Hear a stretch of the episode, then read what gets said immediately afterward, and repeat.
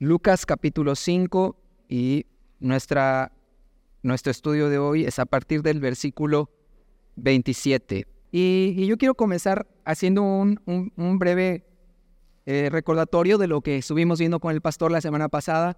Comenzamos eh, el capítulo 5 eh, viendo cómo Jesús utiliza la creación completa, está a su disposición. Colosenses 1, 16 y 17 dice que todas las cosas fueron creadas por medio de Él y fueron creadas para Él. Y eso es increíble ver cómo, cómo sucede esto, cómo ocurre esto ya de manera eh, tangible y, real. Vemos cómo Jesús eh, utiliza el tema de las montañas, se va en una barca, se adentra en el, en el, lago de Genezaret y empieza a, a predicar a todas las personas que están ahí. Vemos cómo hace la pesca milagrosa, utiliza el mar, utiliza los peces. Y, y, lo increíble de todo esto es porque Jesús quiere llamar la atención de cada persona que está escuchando el mensaje que Él está dispuesto a dar. Entonces, eh, lo vemos sentado en una barca, hablando a todas las multitudes y hablando acerca del mensaje que Él traía para, para todas estas personas. Pero eh, lo que más me llama la atención y lo que me encanta de Jesús es como sí está hablando de manera general, pero está utilizando esto de una manera particular y de una manera individual para llamar a Pedro y para llamar a otros de sus discípulos a seguirle. Y en particular vemos como Pedro no reconoce a Jesús en esa, en esa pesca milagrosa y, se arrodilla y le dice, eh, yo no soy digno, soy un pecador y, le reconoce como, como el, el Mesías, como el, el Dios que, que es el creador de todas las cosas y que tiene poder sobre la creación.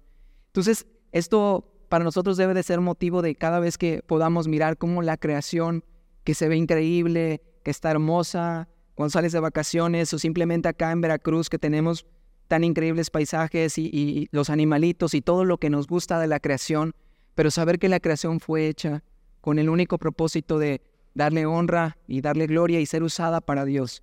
Dios la creó para, para Jesús, eh, fue hecha para que pudiéramos admirar el amor y la gracia, porque lo importante más allá de la creación somos nosotros. Él está interesado, Él va a usar la creación para poder Él llamar nuestra atención y de manera particular buscarte. Él está interesado en tu vida más allá de la creación. Él está interesado en, la condición de tenerte a ti no solo por un tiempo, sino por toda una eternidad. La creación va a pasar, dice la Biblia, que los cielos y la tierra van a pasar. Esto que vemos hoy va, va a pasar, se va a terminar. Vemos una planta como crece, nace, se reproduce y se muere. Y ya no hay más plantas, ya no hay más árboles, ya no hay cosas que, que van a permanecer, pero pero para nosotros Dios tiene destinado una eternidad. Entonces, vemos ahí en Lucas estos principios, ¿no? De cómo Él utiliza su creación para, para hacer esto. Y lo vemos eh, haciendo milagros, ¿no? Si, siguiendo haciendo cosas para la gente, teniendo esta compasión. Encuentra a un hombre leproso que, que le mira y, sabiendo que Jesús tiene ese poder, te imaginas a él viendo cómo escuchando y viendo cómo hace milagros, él simplemente sabía, Jesús tiene poder para sanarme. Entonces, sin, lugar a la duda, él va y le dice, si quieres, puedes limpiarme. Entonces, no es si puedes, le dice si quieres. Entonces, eh, simplemente saber cómo eh, este, orar o pedirle a Jesús por su misericordia, porque él podía hacerlo, pero él, sabiendo esto con humildad y con mucha fe, este hombre leproso le, hace esta, este pedimento, ¿no? Y Jesús le dice, quiero. Y le dice, sé limpio y lo sana esa tarde. Y, vemos cómo eh, así Jesús seguía obrando constantemente en, en, toda esta región donde se encontraba en ese tiempo. El versículo 15 inclusive nos, lo, nos lo dice, dice que su fama se extendía más y más y se reunía mucha gente para oírle y para que le sanase de sus enfermedades. Esto es muy importante porque, sabes, la fe viene por el oír. Y dice Romanos 17 que el oír por la palabra de Dios. Entonces la gente cuando escuchaba a Jesús, fe crecía en su interior y entonces la gente podía saber, Él tiene poder para hacer algo que, que yo necesito. Y, como, tal, pues mucha gente respondía a esta fe y lo vemos obrando en la vida de unos cuates que llevan a su amigo por la fe de ellos, porque sabían Jesús puede hacer este milagro para este amigo y lo llevan delante de Jesús para que lo sanara. Y Jesús ahí en particular eh, en, este, en este milagro va mucho más allá de una sanidad física. Él quiere mostrarles a las personas, quiere mostrarles que Él no solo viene con un poder para sanar. La sanidad física en nosotros es temporal. así como la creación, también nuestro cuerpo mortal pues se va desgastando. Es importante la salud, sí, pero la realidad es que por más que quisiéramos mantenerla, va a llegar un momento en que tenemos que morir. Y Jesús sabía esto. Entonces Jesús sabía, mi ministerio sí viene con milagros, sí viene con sanidades, viene con, con muchas cosas, pero lo más importante que él quería mostrar es que viene con perdón. Viene con poder reconciliar al hombre con Dios. Viene poder viene con ese, esa gracia de poder mostrarte quién es ese Dios bueno y misericordioso que quiere tenerte consigo. Y entonces Él extiende antes del milagro, le dice, tus pecados te son perdonados. Y los religiosos no podían entender cómo Él podía perdonar pecados, porque no estaban abiertos sus ojos para, para reconocerle a Él como el Mesías. Y simplemente Jesús le dice, pues mira, para que sepan que, que es más fácil este, decir tus pecados te son perdonados, pues ahora voy a sanar a este paralítico y, y hace el milagro y la gente queda asombrada. Entonces, vemos cómo todas estas cosas van sucediendo hasta este punto y vamos a comenzar ahora sí con el versículo 27. Dice, después de estas cosas, todo esto que acabamos de ver, salió y vio a un publicano llamado Leví sentado al banco de los tributos públicos y le dijo, sígueme. Entonces, aquí eh, vemos este punto a, un hombre de entrada, dice que él es un hombre que es un publicano, que se llama Leví. Eh, el, este, este pasaje o estos versículos los vamos a encontrar también en los evangelios de Mateo y de Marcos. Casi de la misma manera descritas son descritos por estos dos eh, eh, apóstoles, o Mateo y Marcos, que no fue discípulo directo, pero él también narra estos pasajes de, de Jesús de esta misma forma. Entonces, vemos aquí a este publicano llamado Leví. ¿Quién es este hombre llamado Leví? Es o, a qué se dedicaba este hombre. Eh, este hombre era un publicano. Un publicano no es más que un recaudador de impuestos en esa época. El recaudador de impuestos, ¿cómo lograba, cómo, llegaba a ese puesto, a ese empleo? Eh, prácticamente ellos, eh, el imperio romano veía obviamente como la forma de cómo obtener recursos para pues, hacer lo que él tenía destinado a hacer, extender su, dominio y su imperio durante ese, tiempo. Y lo que hacía era cobrar este, pues, impuestos como su nombre lo dice, eran impuestos eh, sobre ciertas actividades de las cuales obtenía eh, dinero, cobraba por hacer ciertas transacciones. Algunos hablan que ya desde entonces temas que como tipo aduanal ahora eh, se, hacían, había comercio y entonces era necesario como de lo que se vendía o lo que se compraba, el imperio romano cobraba una cuota, un porcentaje de, estas actividades. Entonces utilizaba a, personas de las regiones donde ellos tenían eh, pues eh, dominados, eh, los utilizaba para que ellos se encargaban de cobrar estos impuestos. Entonces hacían como una licitación, una franquicia y la gente que quería hacer este empleo, pues pagaba para poder tener este, esta actividad. Entonces vemos que, que este publicano, esa era su actividad. ¿Por qué hacían esto? Porque, sabes, les convenía. Ellos decían, bueno, pagamos una cantidad de dinero, pero tengo un empleo seguro, pero ya tengo la forma en cómo enriquecerme. ¿Por qué? porque no solo cobraban el impuesto que tenían destinado a cobrar, sino ellos cobraban una comisión. Y como el imperio romano ya no se metía, ellos decían, pues a mí me pagas lo que me corresponde, entonces estos publicanos pues comenzaban a usar eh, de una manera eh, más allá de sus cuotas, ya cobraban de más, ya cobraban eh, de una manera que se enriquecían pues prácticamente con el, con el dinero del pueblo. Entonces a ellos ya no les importaba si la gente tenía o no tenía el dinero para pagar. Él decía, me pagas porque me pagas. Y para eso sí era necesario utilizar a, los soldados del, imperio romano para poder hacer los cobros. Ellos utilizaban la fuerza, este, podían utilizar la extorsión, podían utilizar muchas maneras para poder hacer el, el cobro de estos impuestos. Entonces prácticamente no era una gente como muy grata que digamos. Eh, para los religiosos de ese tiempo, eh, ser publicano es, es igual que ser un ladrón o un gentil. O sea, era lo peor de lo peor de lo que hubiera en ese tiempo para tener una profesión. Entonces, este hombre eh, llamado Leví, que por cierto, Marcos también le llama Leví y le, nos da una descripción un poquito más allá de Leví que dice que es hijo de Alfeo. Y Mateo, el propio Mateo, al describirse en este pasaje, él, él se pone Mateo. Y es interesante porque Mateo significa, eh, en aquel entonces, eh, el tema de tener uno o dos nombres era muy común. Eh, ¿Se acuerdan que a Pedro también le llamaban Simón? Y, de alguna forma como Jesús fue cambiándoles el nombre a algunos de ellos y pues dicen que eran como apodos o, sobrenombres que les ponían independientemente del, nombre que, con el que hubiesen sido registrados. Y aquí tenemos a Leví, que también era llamado Mateo. Y Mateo significa regalo de Dios. Y es, increíble ver desde su nombre cómo realmente fue un regalo de Dios el llamado de Mateo, la actividad que Mateo iba a realizar más adelante, el ministerio que él iba a desarrollar. Y aquí vemos a este hombre llamado Leví. Eh, él, quiero pensar que como muchos, como veíamos en el versículo 15, habían escuchado de la fama de Jesús.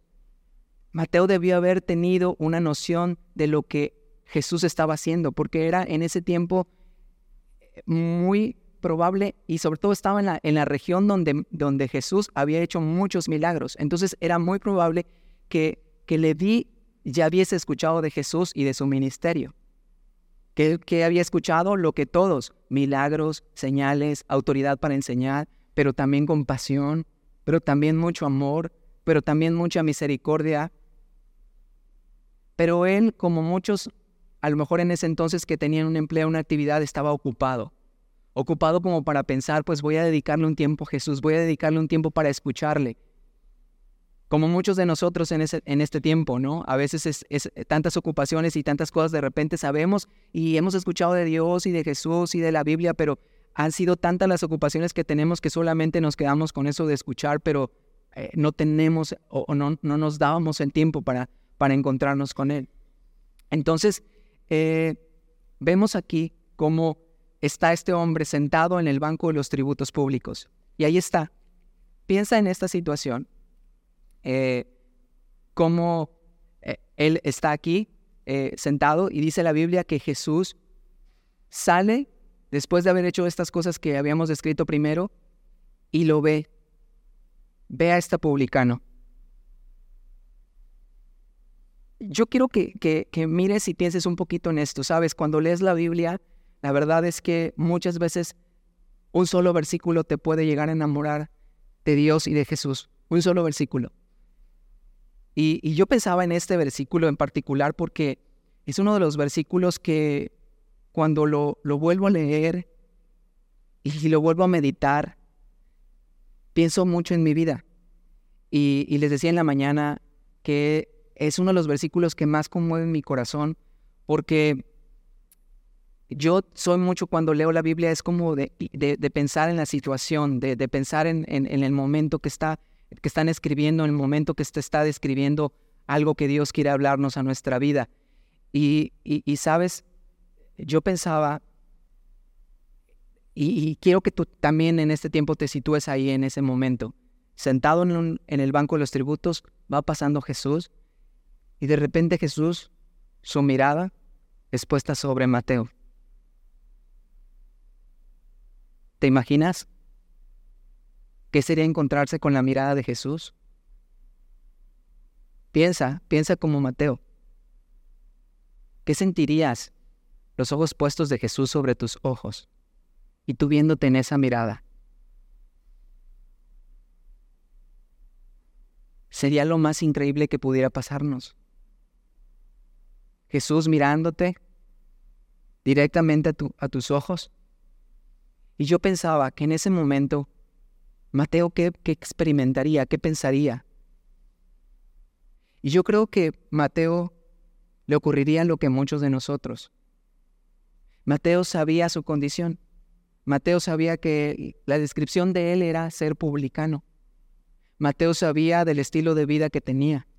Mateo sabía que era un hombre que robaba, que mentía, que extorsionaba, que tenía un corazón endurecido porque ya no le importaba si la gente tenía o no dinero, lo que él quería era acumular riquezas. Su ambición y su avaricia ya lo tenían completamente eh, pues centrado en eso. Su vida giraba alrededor del dinero. Quizás tenía muchas posesiones, quizás tenía muchas, muchas cosas que, que él eh, había atesorado, pero yo creo que también la vida de Mateo estaba vacía la vida de Mateo también debió haber estado es completamente sola. Los, los, judíos no lo querían, su pueblo lo, lo, despreciaba, era gente que era despreciada completamente. Pero entonces no podía estar con su pueblo, pero también los romanos crees que era para ellos importante, no, era simplemente un empleado más. Yo no sé si su familia de Mateo le, apreciaba lo que hacía, pero Mateo ahí está, viendo su condición. Quizás podía decir, pues tengo todo, pero realmente paz, realmente gozo. Todo el tiempo estarme cuidando de que alguien me esté viviendo por mi dinero únicamente o por, por lo que tengo, cuidando que no me vayan a robar. O sea, ¿qué paz podría tener un hombre que tenía tanto dinero y tantos enemigos? Pero de pronto la mirada de Jesús está puesta sobre de él. Y yo creo que la mirada de Jesús es una mirada bastante intensa. Y en esa mirada yo creo que Mateo pudo desnudar completamente su alma. Pudo saber, él, el que está mirándome, él sabe realmente cómo estoy. Él sabe cómo me siento. Él sabe lo que he hecho. Él sabe el estilo de vida en el que me encuentro.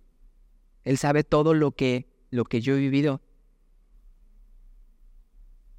Pero también la mirada de Jesús no solamente era de juicio, no solamente era como de quiero ver tu condición, pero yo no, no, no, vine a eso contigo. Pues, te puedo mirar y puedo saber que lo que yo sé, lo que tú sabes que estás haciendo, lo que tú, lo que tú eres, pero la mirada de Jesús está haciendo también de misericordia, de perdón, de aceptación, de gracia. ¿Te imaginas, Mateo, todo, todo en este momento, en este instante, lo que está pasando por su mente, por su corazón? Y les decía, mi propia vida, y aunque una manera no literal, porque pues no conozco a Jesús físicamente como lo conoció Mateo en ese momento, pero yo creo que muchos de nosotros, por fe, hemos experimentado este instante en el que los ojos de, Jesús han puesto sobre de ti. Yo pensaba en mi condición y cada vez que lo leo me recuerda a quién era, me recuerda lo que estaba yo haciendo cuando Jesús por primera vez se encuentra conmigo. Cuando me mira y yo pienso, Jesús, tú sabes quién soy, tú sabes lo que yo he hecho, tú sabes lo que he alejado que estoy de ti, tú sabes lo que he vivido, tú sabes cómo me he sentido. Yo tenía 21 años cuando comencé mi caminar con Jesús, pero yo sabía lo que había hecho y en lo que estaba metido. Experimentar la mirada de Jesús no es algo que te puedes, puedes pensar y decir, no, me, no, no, no tomarla en cuenta. Podemos hacerlo. Mateo tenía la opción. Mateo tenía la, la opción de poder decir, desviar su mirada y seguir enfrascado en lo que estaba haciendo. Pero mira, versículo 28. Vamos a ver. Ah, y, Jesús le dice, solamente le mira y le dice, sígueme. Jesús no, no estaba dudando, Jesús sabía quién era Mateo, Jesús sabía lo que hacía, pero Jesús estaba mirándole con gracia. Y por eso Jesús le extiende la palabra y le dice, sígueme. Versículo 28, y dejándolo todo, se levantó y lo siguió. Le dice, sígueme. ¿A dónde? Pues pudo haber pensado Mateo, ¿a dónde te voy a seguir? ¿Qué voy a hacer? Eh, eh, todo este en el banco de los tributos, aquí tengo el dinero que acabo de recaudar el día de hoy, pero tengo también todas las cosas que he acumulado en casa y no sé a dónde me estás diciendo que te siga, ¿no?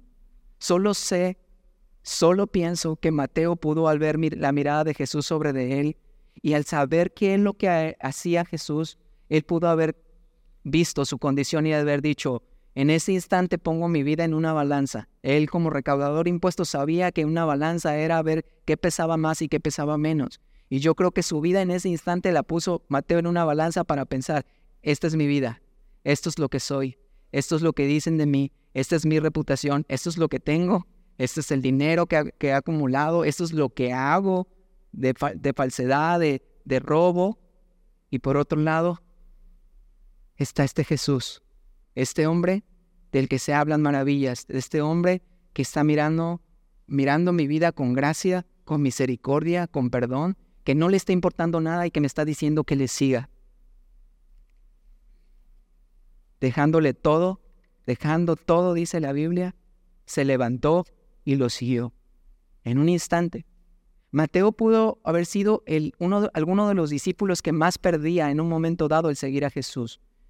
Pedro, Juan y Jacobo podrían haber dicho, si Jesús no resulta, pues regresamos a las redes, regresamos a la pesca. Y lo vemos cuando Jesús resucita, ellos regresan a su, a su, a su trabajo de pescadores. Pero Mateo, Mateo era rico, Mateo tenía todas sus cosas, Mateo ya había pagado una franquicia, Mateo tenía dinero que, que ya no iba a acumular, tenía que volver a empezar de cero prácticamente. Pero Mateo dice que deja todo y le sigue. En ese llamado Jesús le está ofreciendo una nueva vida, le está ofreciendo un sentido de pertenencia, le está ofreciendo paz que no tenía, le está ofreciendo el gozo que no había en su vida, le está ofreciendo un nuevo propósito, una nueva vida. Y Mateo lo entendió perfectamente. La mirada de Jesús cambió toda su vida por completo. Y mira, tal cual que e, es interesante que, que Mateo ahora ya no solo, yo creo que lo único que conservó Mateo de su, de su profesión fue su pluma. Dios iba a cambiar su profesión y iba a utilizar sus habilidades para que ahora Mateo que registraba las cuentas y, y registraba el dinero y los que le debían o no, ahora lo que él iba a registrar era la vida del Mesías la vida del hombre más importante que haya pisado la tierra. Iba a registrar su ministerio a través de los ojos de Mateo. ¡Qué increíble! Y obviamente Mateo estaba feliz. Mateo estaba completamente, había nacido de nuevo esa tarde. Y lo vemos, dice versículo 29, y Leví le hizo gran banquete en su casa, y había mucha compañía de publicanos y de otros que estaban a la mesa con ellos. Mateo, su conversión no fue escondida, su conversión no fue como solamente como, ah, bueno, pues me gusta lo de Jesús, pero entonces en ese momento fue emocionante la mirada de Jesús que sentí, pero entonces me olvido de ti. No, Mateo lo que quería era pasar tiempo con Jesús y hablarle a cuanto hubiera y cuanto se dejara hablarle acerca de él. Y entonces reúne a sus amigos, sus amigos obviamente eran igual que él, él tenía puro amigos publicanos y, y pecadores, y los llama a ese, a ese banquete, los llama a esa, a esa comida, ¿para qué? Para que conocieran a Jesús, para que también pudieran experimentar lo mismo que Él experimentó esa tarde y poder eh, experimentar el poder eh, o tener la esperanza de una vida transformada, de una vida cambiada. Pero esto era como complicado para algunos otros, vamos a ver para quienes era complicado esto de que eh, Jesús estuviera con este tipo de personas. Dice versículo 30, y los escribas y los fariseos murmuraban contra los discípulos diciendo, ¿por qué coméis y bebéis con publicanos y pecadores? Obviamente la reputación de Mateo y de toda esta gente era más que conocida. Y Jesús también tenía una reputación hasta este momento. Vemos que era un hombre como cualquier otro, un hombre común pero con eh, sin pecado. Era un hombre que tenía esta, esta reputación y aún para los propios fariseos podían saber, eh, no podían encontrar algo eh, que le pudieran tachar hasta este momento a Jesús, supuesto, para su, para ahora sí, desde su punto de vista. Entonces para ellos era como, ¿por cómo? O sea, ¿cómo es que te vas a meter a, comer con, con, publicanos y pecadores? ¿no? Su, su justificación o su autojustificación de estos hombres era de tal forma que, que solo pensaban que lo que ellos hacían y la forma en la que ellos vivían era la, la vida que realmente, la vida piadosa que los demás tenían que vivir. Si no lo hacías como ellos lo hacían, eh, cumpliendo sus normas, reglas, tradiciones, leyes y todo lo que tenían, entonces no eras digno. Y Jesús viene para enseñarles, Jesús viene para mostrarles realmente lo que Él traía como un nuevo mensaje, como un nuevo ministerio, como un nuevo evangelio. Y dice el versículo 31, eh, escuchando obviamente Jesús esto, dice, respondiendo Jesús les dijo, los que están sanos no tienen necesidad de médico, sino los enfermos. No he venido a llamar a justos, sino a pecadores al arrepentimiento. Entonces, Jesús sabía, pues, no es que ustedes, les, yo sé que ustedes están sanos y están justos. Jesús sabía que no era así, pero Jesús sí sabía que estos hombres fariseos y escribas creían que estaban sanos y que por lo tanto no iban a reconocer que había una necesidad de un médico. El que, el que, está, el que está sano de, de, de, alguna enfermedad o algo, pues obviamente no vas a buscar un, médico porque sí. Pero mira, hay enfermedades en las que la gente piensa que está sano y no lo está. Yo pensaba en gente que tiene eh, eh, alcoholismo o que drogadicción o algún tipo de estos temas de adicciones. Una de las cosas para que estas personas puedan convertirse, puedan, puedan ser cambiadas, es primero tienen que reconocer que tienen un problema, que hay una necesidad, que tienen una enfermedad y que necesitan eh, ayuda. Pero desafortunadamente mucha gente alcohólica no reconoce que es alcohólica. Entonces, mientras no puedan reconocerlo, no hay eh, lugar donde los puedas llevar o un médico o algún tratamiento que les pueda ayudar porque no reconocen que tienen una enfermedad. Y Jesús les está diciendo esto mientras tú no puedas reconocer que hay una necesidad, que la condición en la que vives está incorrecta, que la forma en que tu estilo de vida que estás llevando no es el correcto. Mientras tú no puedas mirar esto, tú no vas a tener necesidad de mí. Y Jesús les dice, yo no vine para estas personas, yo no vine para aquellos que no, no reconocen su necesidad de Dios. Yo vine para aquellos que pueden saber que están enfermos, para aquellos que saben que no son justos y que necesitan perdón y que necesitan arrepentirse y que necesitan volver a Dios. Prácticamente el venir aquí cada ocho días es poder saber que todos estamos enfermos. Es reconocer que necesitamos de Dios y Jesús sabía esto y les dice de esta manera a estos hombres. Jesús les amaba. Jesús amaba a los, a los fariseos, pero entendía que ellos estaban eh, dejando de mirar, dejando de mirar realmente lo que era verdadero. Mira, eh, me gusta eh, cómo lo describe Mateo, este mismo pasaje. Si quieres acompañarme, si no te lo leo, Mateo capítulo 9, versículo 12 y 13. Utiliza una parte más del versículo que me gusta mucho. Dice, al oír esto Jesús les dijo, los sanos no tienen necesidad de médicos sino los enfermos. Id pues y aprended lo que significa misericordia quiero y no sacrificio porque no he venido a llamar a justos, sino a pecadores al arrepentimiento.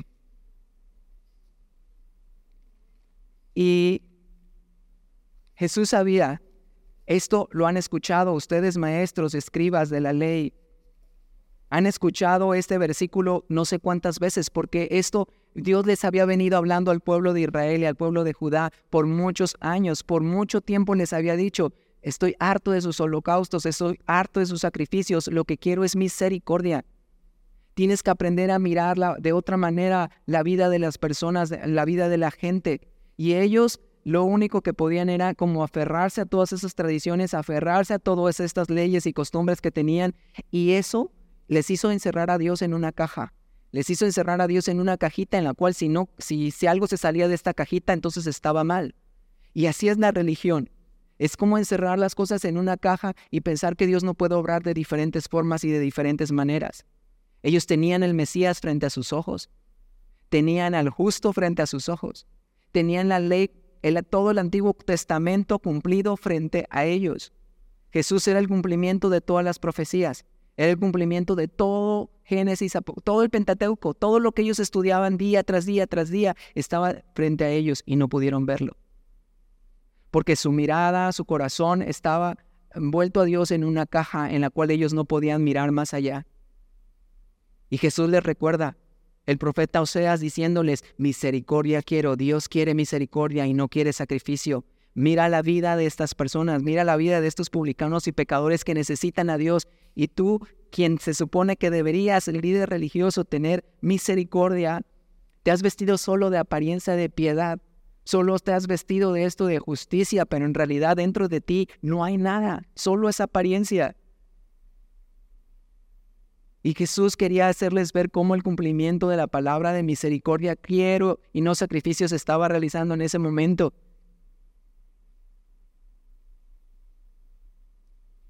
Jesús estaba trayendo una nueva vida para las personas, pero también para ellos.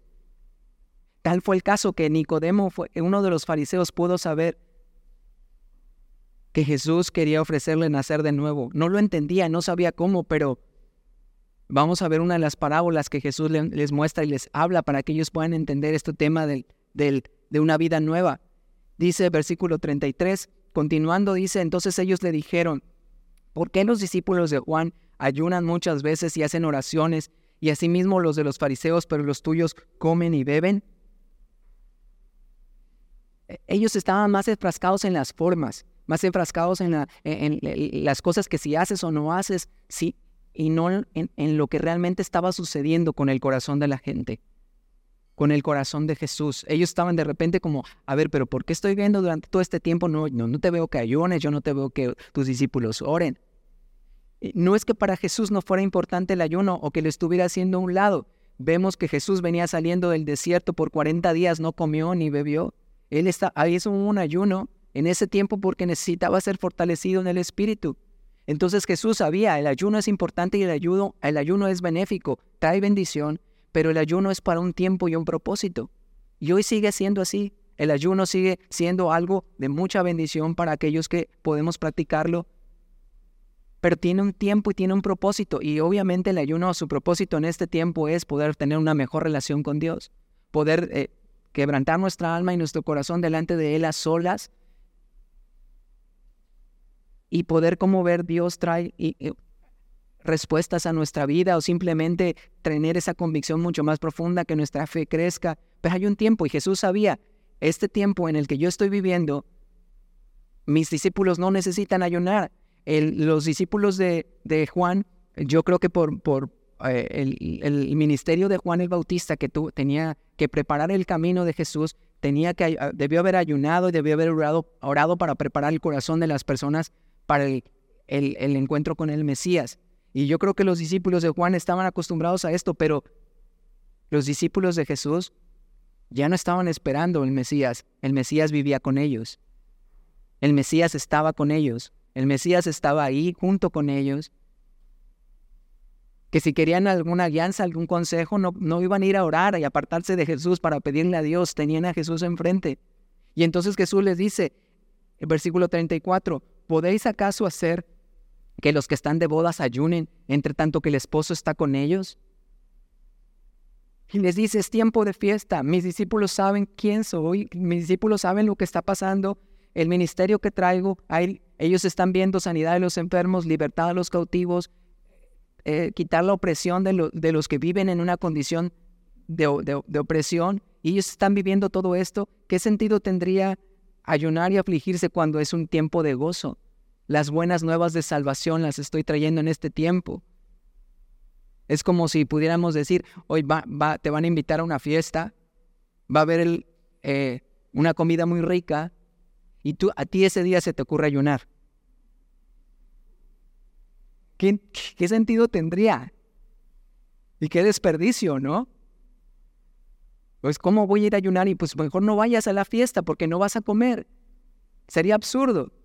Entonces mejor ayuna y quédate en tu casa y termina tu ayuno y, entrégalo ahí en casa, pero no vayas a un lugar donde va a haber tanta comida, donde va a haber cosas tan ricas y, tú con el hambre, ¿no?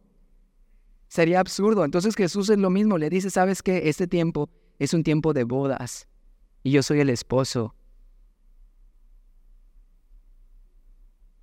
Pero les dice, más vendrán días cuando el esposo les será quitado y entonces en aquellos días ayunarán.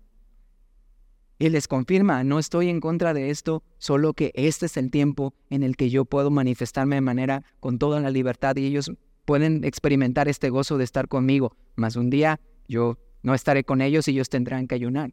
Y entonces versículo 36 les dice también una parábola, porque Jesús quiere que estos hombres fariseos pudieran como cambiar todos estos conceptos que ellos traían. Ellos ayunaban dos veces a la semana que habían sido impuestos por ellos mismos, porque la ley solo les exigía una vez, el día de la expiación, una vez al año er, era un ayuno por ley para buscar a Dios y, poder este, pedir perdón por el pecado del pueblo, y era toda una ceremonia. Pero estos hombres habían ido ya más allá, habían hecho todas sus tradiciones, todas sus costumbres, que si lávate las manos, que si no sé qué, que si este, dos veces ayunamos. Entonces para ellos todas las formas eran lo importante y Jesús quería mostrarles eh, entiendan algo, estoy aquí yo entre ustedes. Y entonces les da una parábola y les dice, nadie corta un pedazo de un vestido nuevo y lo pone en un vestido viejo, pues si lo hace, no solamente rompe el nuevo, sino que el remiendo sacado de él no armoniza con el viejo. Entonces comienza hablándoles, poniéndoles este pequeño ejemplo. Jesús no vino a ponerse como un, como un remache o como algo como para tratar de componer este, el, el, sistema religioso en el que vivía el pueblo de Israel. Él no vino solamente a decir, bueno, voy a, voy a ponerme aquí como este, un parche, porque pues él sabía, Jesús sabía, la vida que están viviendo estos, eh, el pueblo de Israel está lejos de Dios. El corazón endurecido de los sacerdotes, de los escribas, de los fariseos, y el pueblo completamente alejado de Dios. Él no venía a quitar la ley, él venía a cumplirla en sí mismo. Todo el Antiguo Testamento se iba a traducir en lo que él iba a hacer en la cruz. Él se iba a entregar como un sacrificio una vez y para siempre. El tema de los holocaustos, de todo esto era, tendría que ser quitado. Todo, todas las señales apuntaban a él. Y él quería decirles esto. Es, les dice, es tan absurdo como seguir pensando en lo viejo, como si tuvieras un vestido que está roto y que tiene un hueco, y entonces te fueras a una tienda nueva, compraras ese vestido, lo cortaras para arreglar un vestido viejo. ¿Lo harías? Sería como ilógico, como por qué echar a perder un vestido nuevo si puedo ponerme este nuevo y vestirme con una vida nueva. ¿Para qué tendría yo que arreglar algo que ya está viejo, que ya está para tirarse a la basura? Y les dice la otra, la, la otra frase y le dice, y nadie, versículo 37, y nadie echa vino nuevo en odres viejos. De otra manera, el vino nuevo romperá los odres y se derramará, y los odres se perderán mas el vino nuevo en odres nuevos se ha de echar, y lo uno y lo otro se conservan. Entonces les, les, les habla igual tratando de que ellos pudieran entender. Ellos sabían, el vino que, que se ocupaba en aquel entonces se echaba en unos odres que eran de cuero, eh, eran de piel de, de animal, y entonces el vino al ser echado una vez fermentado, esa bolsa de cuero pues ya se, extendía, se, se, hacía más grande y si le echaban más líquido nuevo, lo que iba a suceder es que esa bolsa se iba a romper y todo el vino que se echara ahí pues se iba a desperdiciar. Y Jesús les está diciendo de esta manera también, el problema no era el vino, el problema eran los odres, eran odres viejos y necesitaban ser cambiados, necesitaban ser... Eh, quitados para, poder, para que pudieran disfrutar este vino nuevo. Y entonces Él está hablando de un, mensaje que les dice, ustedes han tenido una vida religiosa, han tenido un sistema religioso que no ha servido, que no, que no ha sido el adecuado, que, que simplemente les ha hecho lejos y ni siquiera pueden reconocerme a mí. Cumpliendo todas las profecías que Jesús estaba cumpliendo hasta este momento, pero Él está hablando de este vino nuevo para que ellos pudieran mirar y decidir que el problema que ellos tenían era que ellos pudieran aceptar que lo que él estaba haciendo, que la forma en que él les estaba enseñando era algo nuevo, pero que iba a ser necesario un corazón nuevo. Y saben, desafortunadamente hasta la fecha, los, el pueblo de Israel sigue viviendo en una, en una serie de tradiciones. Hace poco veía un documental de las vestiduras de estos judíos ortodoxos eh, que andan con eh, su vestimenta y si tú los puedes ver en algunos documentales o en algunas noticias, tú los puedes ver vestidos todos de negro y con algunos con gorrito y todo esto, pero me, llamaba la atención en este documental que fueron a hacerlo en uno de los lugares donde venden su ropa, y un lugar muy lujoso, una tienda de ropa muy, muy grande, y, y, ve este entrevistador y, le, y ve toda la ropa, pero toda negra, puros sacos negros. Y, y decía, pero pues, ¿cómo distingues? O sea, todo igualito. Y, y este hombre judío que le está enseñando le dice, no, mira, es que tienes que ver, este tiene unas rayitas, este tiene unas bolitas, este está trenzado aquí, este... Le dice, y esto es para este, y este se ocupa para este, y este... Entonces le mencionó todas las festividades que tienen y todas tienen un vestimento eh, o un vestido en particular. Siguen viviendo en una religión. Y sabes, esto es lo que sucede con una religión. La religión lo único que nos llama a tratar de, mirar, como les decía, poner a, Dios, a Jesús en una caja donde no podemos experimentar algo nuevo en nuestra vida. ¿Es más difícil o es más fácil llevar una religión? La religión lo único que tiene que cumplir son normas, preceptos y cumplir reglas y cumplir cosas. Podría llegar a ser hasta más sencillo. Pero Jesús se venía a establecer en ese tiempo una relación con las personas, una relación con su pueblo una relación con nosotros. Una relación es más compleja. Y si tú estás casado, tú, tú debes de saber de esto, que a veces no es tan fácil. En una relación hay fricciones, pero en una relación eh, te, te, conoces, en una relación tienes que ser honesto, en una relación suceden muchas cosas, pero también en una relación es el mayor gozo que puedes experimentar. Es también el mayor tiempo de libertad y de amar y de poder tener algo increíble. Y Jesús quería establecer esto nuevo en la vida de las personas. Segunda de Corintios 5, 17 dice que de modo que si alguno está en Cristo, las cosas viejas pasaron. Entonces dice que aquí todas son hechas nuevas y Jesús es lo que está tratando de hacer todavía en este tiempo con las personas.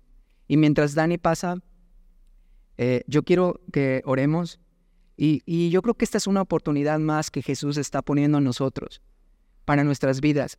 Los ojos de Jesús están puestos también sobre nosotros.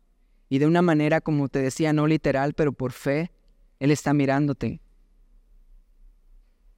Él te quiere mostrar, pues, cómo estás, al mirar, al poner sus miradas sobre de ti, al poner tus ojos sobre de ti. Quiere que puedas ver tu condición de tu corazón, tal como estás. Y no va a apartar su mirada solo por ver lo que hay. Él como a Mateo te va a seguir mirando. Porque como a Mateo, Él va a seguir extendiendo su misericordia. Él sigue extendiendo su amor y su gracia sobre de ti. Él sigue teniendo un llamado sobre tu vida. Él sigue hablándote y Él sigue queriéndote decir, sígueme. Entonces, si nunca has hecho una oración como esta, si tú nunca te has atrevido a decirle a Jesús, Señor, quiero conocerte. Quizás no habías pensado que Jesús pudiera, se dignar a poner los ojos sobre de ti, porque muchas veces yo lo pensé. ¿Cómo te puedes dignar en poner tu mirada sobre de mí? Pero Él es digno. Jesús quiere mirarte y, y sí quiere que veas tu condición para que te pueda perdonar, para que tú puedas pedirle perdón pero Él quiere mirarte también para tener misericordia sobre tu vida y para llamarte y que tú puedas tener una vida nueva. Entonces, si es la primera vez que tú estás acá en la iglesia, o quizás has venido otras veces y no has tenido esto, esta conversión, como la tuvo Mateo y como la hemos tenido muchos de nosotros, esta tarde es la oportunidad que tienes y solo ahí con tus ojos cerrados, si tú puedes orar, con tus propias palabras. Jesús está acá y Él nos está mirando. Entonces yo voy a orar por todos, pero tú con tus propias palabras puedes orar y pedirle a Dios. Señor Padre, esta tarde, Dios, venimos delante de ti. Señor, te damos gracias antes que nada, Dios, por la vida de Jesús. Te damos gracias porque Jesús, Señor Dios, vino a esta tierra, Señor, y nos mostró lo que era misericordia, Señor. Nos mostró, Señor Dios, que era no juicio, más allá, Dios Señor. Fue extender su misericordia y su gracia sobre la vida de cada uno de nosotros, Señor. Padre, y esta tarde te damos gracias por eso, Señor. Gracias por tu amor, por tu perdón, por tu cuidado, Señor. Padre, y te pido, Señor, si hay algunos que están acá, Dios, que, que de primera vez, Dios, Señor, pueden saber que Jesús ha estado mirando su vida. Que podamos, Señor, Dios, junto con ellos, Dios, pedirte perdón y decirte, Señor, aquí estoy. Esta es la condición de mi vida, pero quiero Quiero esta tarde pedirte perdón por mis pecados y acepto tus palabras para seguirte, para escucharte, para conocerte, Señor. Te damos gracias, Señor, por todo lo que haces en nuestra vida y por toda la palabra que tú traes a nosotros. En el nombre de Jesús. Amén.